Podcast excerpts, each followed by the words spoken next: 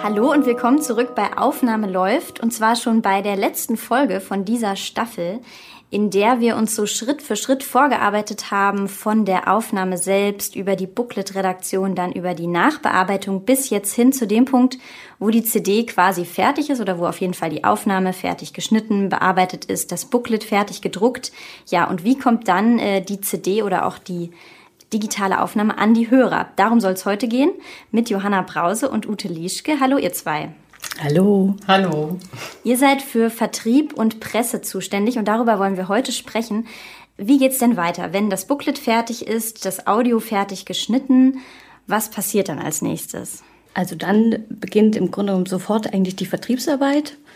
Denn das Problem ist immer das, was wir haben oder oft den Musikern auch beibiegen müssen, dass die CD zwar jetzt schon fertig ist und ins Presswerk geht und zwei Wochen später verfügbar ist, aber dass die CD selbst erst zwei Monate später veröffentlicht wird. Weil das im Grunde genommen die Vorlaufzeit ist, die Vertriebe benötigen, um diese CD zu listen, vorzubestellen und zu promoten. Deswegen im Idealfall beginnt unsere Vertriebsarbeit für die einzelne CD sechs bis acht Wochen im Vorlauf. Und das heißt eben, was du schon gerade gesagt hast, die Artfiles müssen auf jeden Fall fertig sein.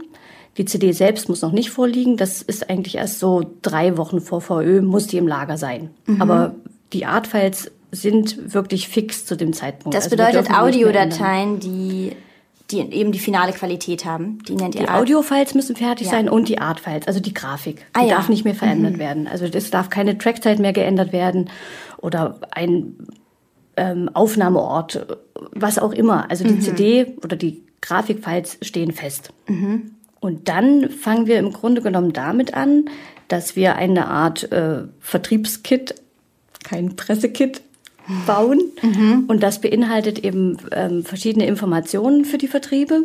Und das wäre das Cover, Backcover und ein sogenanntes Sales Sheet. Auf dem Sales Sheet ist nochmal alles verzeichnet, was diese CD eben ausmacht, von der Genuin-Nummer, ERN-Code, äh, VÖ-Datum, das Pricing, die Unique Selling Points. Äh, Erklär das mal, Unique Selling Points. Ich sag bestimmt nicht jedem was. Unique Selling Points machen wir bei jeder CD, um diese im Grunde genommen noch ähm, besser anpreisen zu können. Also was diese CD so individuell macht, warum diese CD aufgenommen wurde oder warum die Musik aufgenommen wurde. Künstler, die viele Preise gewonnen haben. Also warum diese CD unbedingt gekauft werden muss. Mhm. Also muss man sich das so vorstellen, dass die ähm, Vertriebe quasi wie so eine Verteilerfunktion haben, weil ihr ja nicht mit jedem CD-Laden Deutschlands in Kontakt sein könnt. Genau, also wir haben bei Geno ein weltweites Vertriebsnetz aufgebaut und äh, damit sind auch die CDs, also die Geno-CDs weltweit verfügbar, eben überall dort, wo man CDs kaufen kann. Und einmal im Jahr treffen wir uns mit den Vertriebspartnern ähm, auf einer Klassikmesse, um die neuen Veröffentlichungen zu besprechen. Und was passiert dann bei so einer Messe? Ute, vielleicht kannst du davon auch ein bisschen berichten. Genau, also es war ja am Anfang bei Genuin so, dass ähm, ich bin ja schon eine Weile dabei, da war eigentlich alles erstmal in einer Hand, das heißt Vertrieb und Presse- und Booklet-Redaktion und das hat sich dann erst nach und nach aufgesplittet. Und als nächstes kam ja dann Johanna dazu und wir sind äh, oft gemeinsam zu den Musikmessen gefahren und am Anfang war das noch in Cannes, mhm. da wo auch der rote Teppich für die ganzen Schauspieler ausgerollt wird. Wir waren halt auf der Musikmesse, aber da waren dann auch irgendwelche Popgrößen äh, mit dabei. Und wir waren natürlich im Klassikbereich, aber das war immer ein großes Erlebnis und dann hat man halt die Vertriebe dort getroffen. Natürlich haben die im Laufe der Zeit auch gewechselt, aber viele Ansprechpartner sind auch gleich geblieben und zwar immer schön, da wieder so einen persönlichen Kontakt äh, zu halten oder eben aufzubauen. Und auch die Journalisten sind zu diesen Musikmessen gefahren. Und irgendwann ähm, ja, gab es die Medium in diesem äh, Sinne nicht mehr und äh, es wurde dann die Classical Next in Rotterdam etabliert. Und da sind wir auch mehrmals hingefahren und dann ging das eigentlich so ähnlich weiter.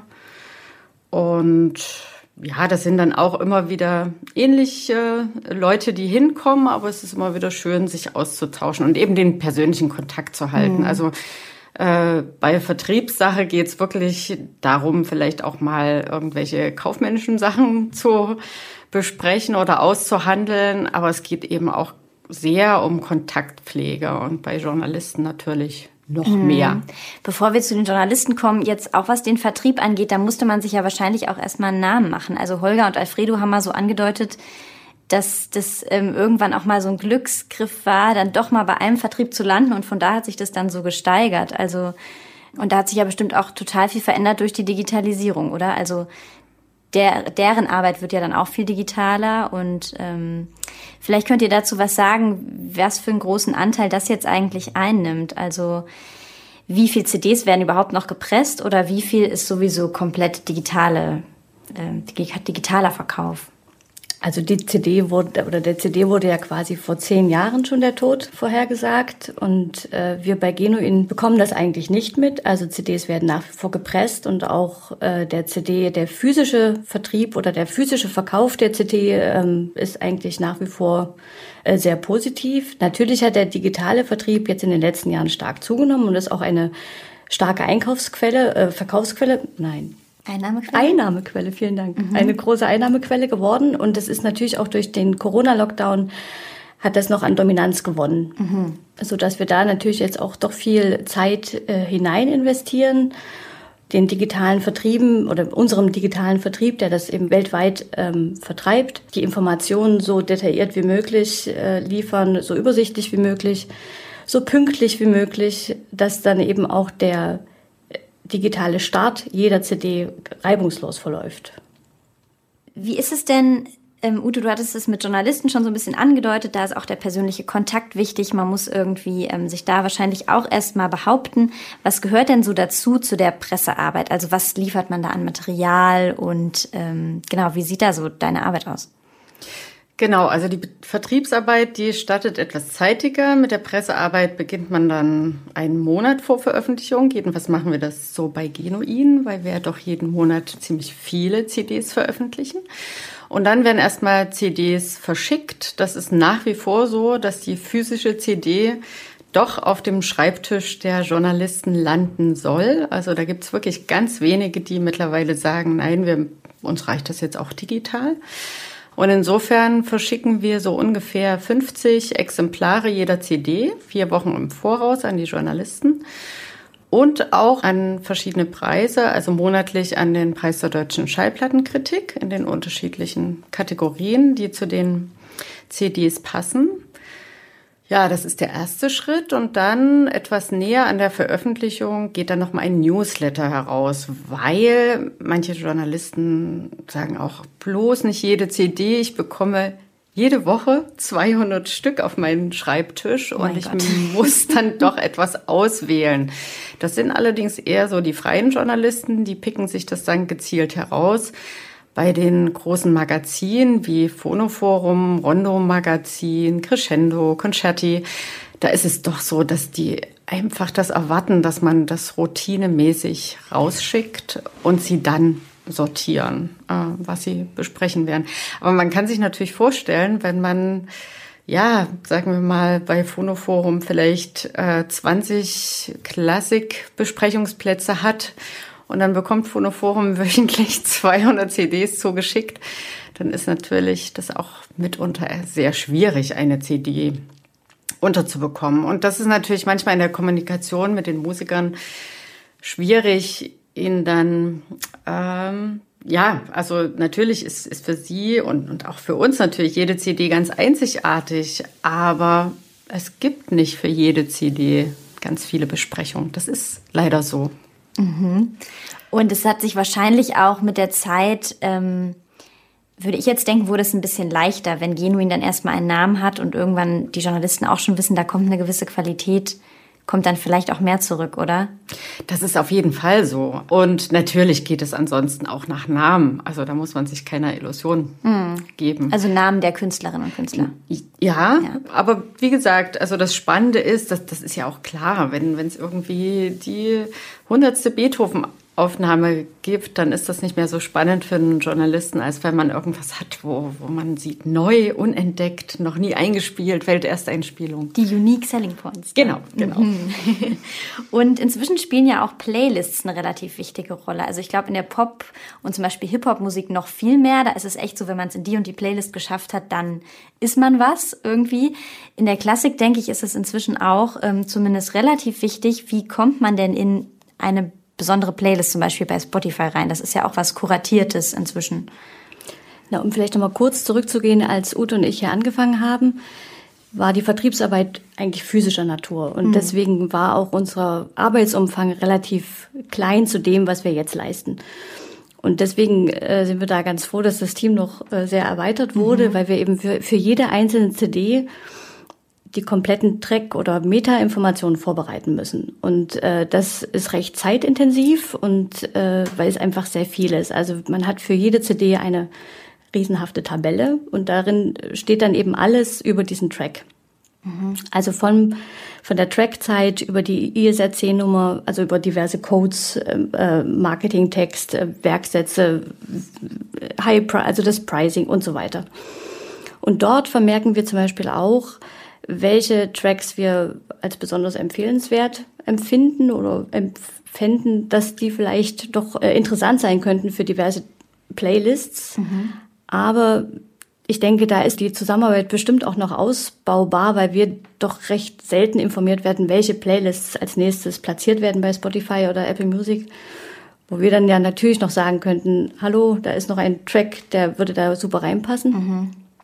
Aber auf jeden Fall ist das sehr viel mehr geworden und wir arbeiten dann eben auch dem digitalen Vertrieb wieder zurück, was wir in Social-Media-Kanälen veröffentlicht haben oder den Künstlern weitergereicht haben. Und wenn unser digitaler Vertrieb merkt, hey, die nehmen das ernst und die verbreiten das weiter, ist das auf jeden Fall ein weiterer Punkt, auf mehreren Playlisten dann wieder zu erscheinen. Mhm. Das heißt aber, der Vertrieb, der setzt das auch. Die versuchen das auch zu setzen auf Playlists.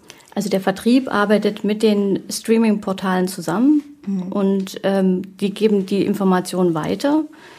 Aber die Streaming-Portale selbst entscheiden schon, welche Playlists mhm. dann eben veröffentlicht werden und was sie da reinnehmen. Und die geben das an den Vertrieb wieder zurück und der Vertrieb gibt es zu mhm. uns, wir geben das zu den Künstlern und dann geht das Ganze wieder zurück. Also Verstehe. Okay, aber der Vertrieb ist schon, also der Vertrieb muss sich schon darauf verlassen, dass ihr gut vorarbeitet und dass ihr vielleicht auch schon ein bisschen was selektiert oder empfehlt oder so. Ja, und dass mhm. es auch alles korrekt angezeigt ist.